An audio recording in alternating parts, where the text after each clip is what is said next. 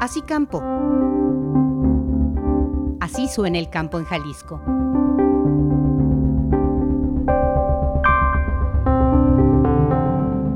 Mi nombre es Eduardo Rodríguez Guzmán. Trabajo en la Universidad de Guadalajara en el Centro Universitario de Ciencias Biológicas y Agropecuarias, Departamento de Producción Agrícola, específicamente en el Instituto para el Manejo y Aprovechamiento de los Recursos Fitogenéticos.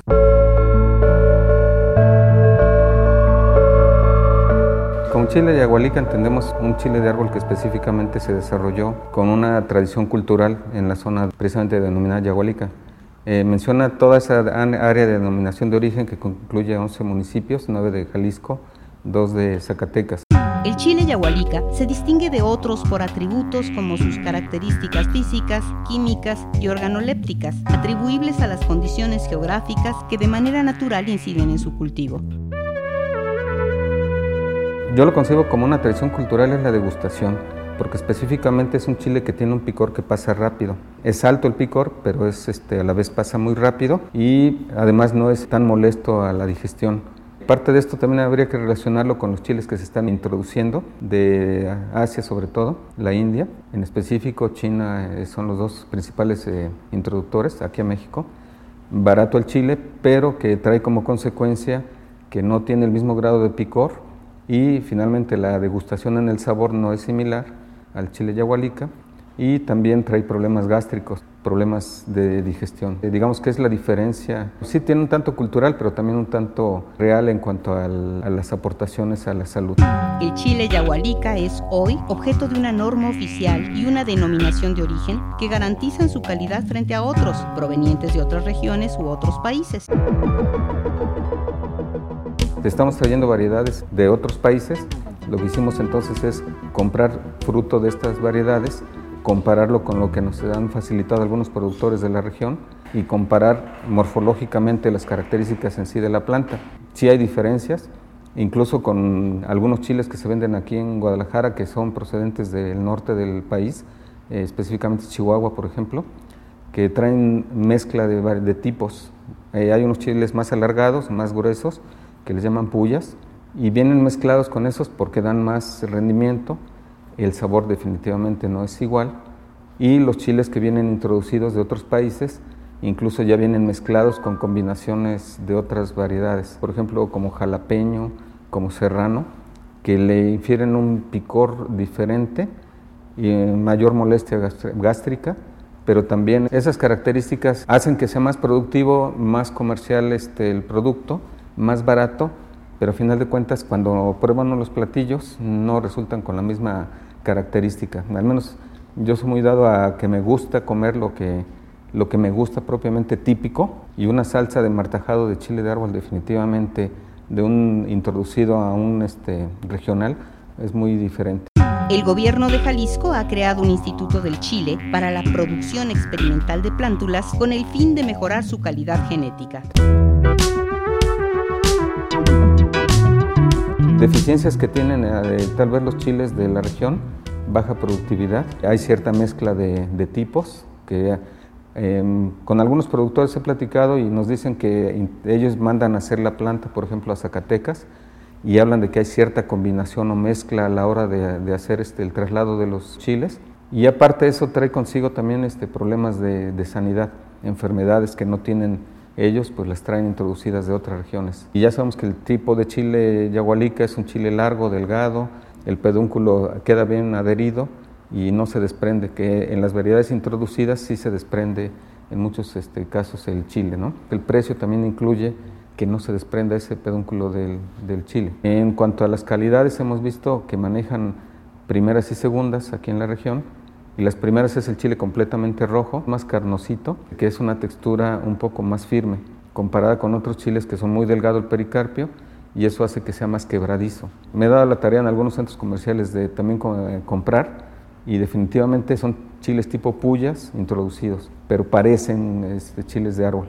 A través de los estudios que emanen del instituto, será posible identificar y priorizar los riesgos reales y potenciales del chile en el Estado para proponer estrategias de solución que minimicen su impacto. Hay otras regiones en el país también que producen chile de árbol, que también son de interés desde el punto de vista de mejoramiento porque pueden traer algunas características como resistencias a plagas o resistencias a enfermedades. ¿Cómo hacer que sean más funcionales para el productor? Creo que lo primero sería depurar algunas características que no son deseables desde el punto de vista agronómico del productor. Por ejemplo, la resistencia a enfermedades, a plagas, la tolerancia pues al, al calor que también se da fuerte en esas regiones y la otra es el uso del agua, que tengamos una mayor eficiencia de uso del agua. Y la otra, pues conservar las características de calidad que mencionan este, que son preferentes sobre los demás chiles. El Instituto del Chile trabaja en alianza con productores locales, el sector académico del Estado y los tres niveles de gobierno para crear proyectos y soluciones dirigidas al eficaz cultivo de la tierra y a la elaboración y el consumo de sus productos.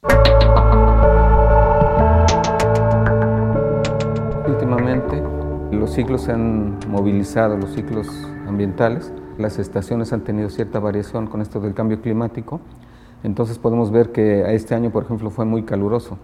¿Qué problema es para ellos? Bueno, pues ellos empiezan a sembrar su almácigo noviembre, diciembre, empiezan a trasplantar porque es un ciclo bastante largo esa parte de plántula y más o menos son hasta 70 días, 60, 70 días, estamos hablando que están trasplantando a suelo por ahí de enero, de febrero, marzo, y uno de los problemas es la disponibilidad de agua. Entonces el agua no es suficiente para producir más áreas. La otra es que son áreas muy fragmentadas, son pequeños productores con parcelas pequeñas, no son unidades grandes. Entonces eso hace también que la, distribución del agua se vea más restringida.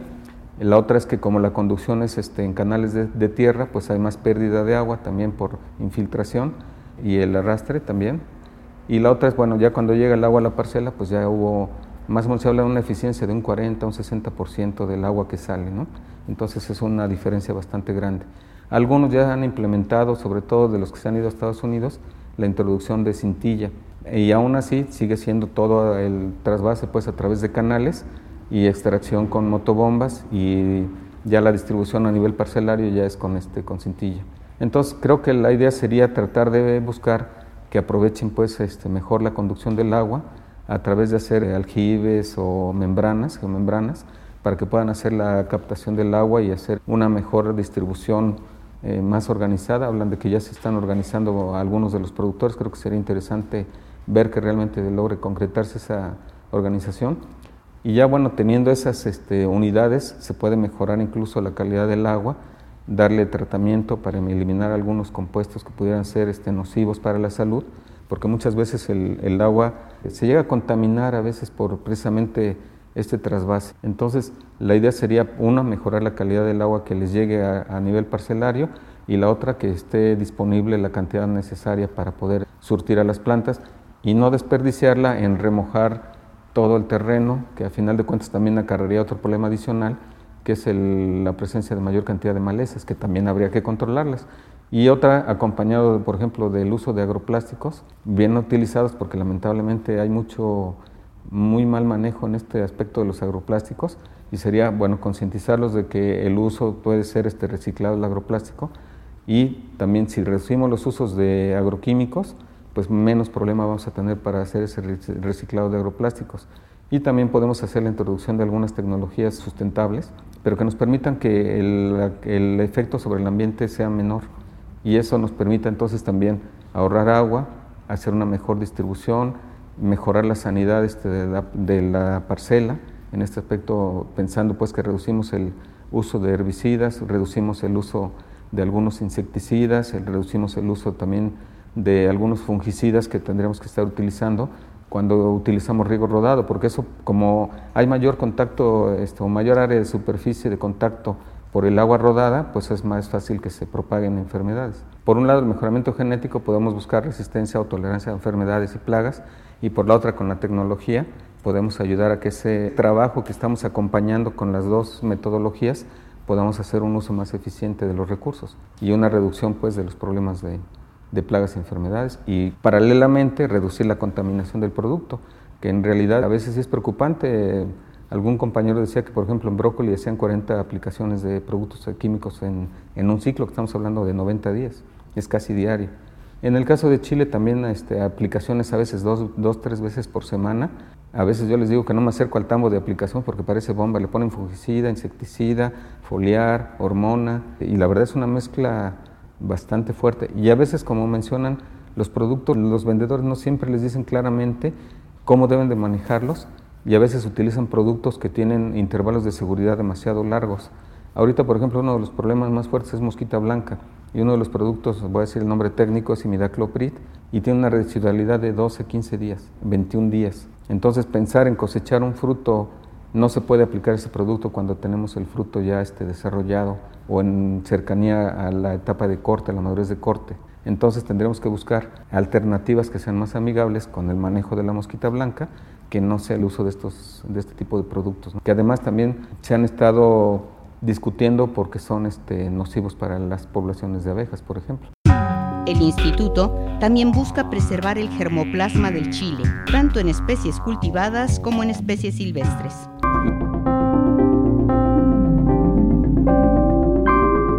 La calidad es que va implícita también en las variedades. Desde el desarrollo de las variedades ya tenemos que tener considerado que conservemos esas características gustativas, que yo creo que es lo primordial que nos debería de gobernar. Ese tiene que ser un sobreprecio. Si logramos un producto sano, va un poco más de sobreprecio para mi gusto. El hecho de ser de denominación de origen fortalece todavía más ese precio.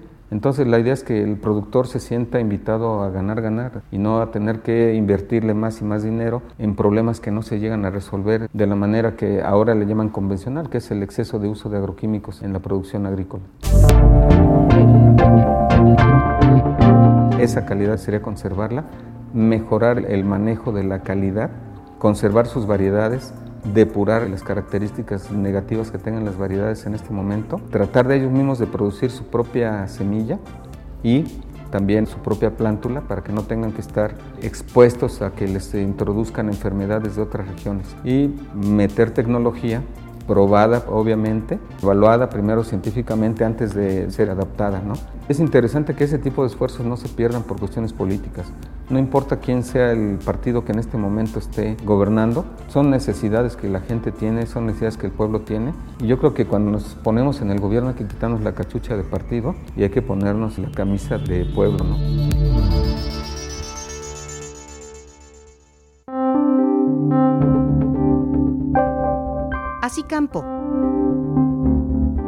Así suena el campo en Jalisco.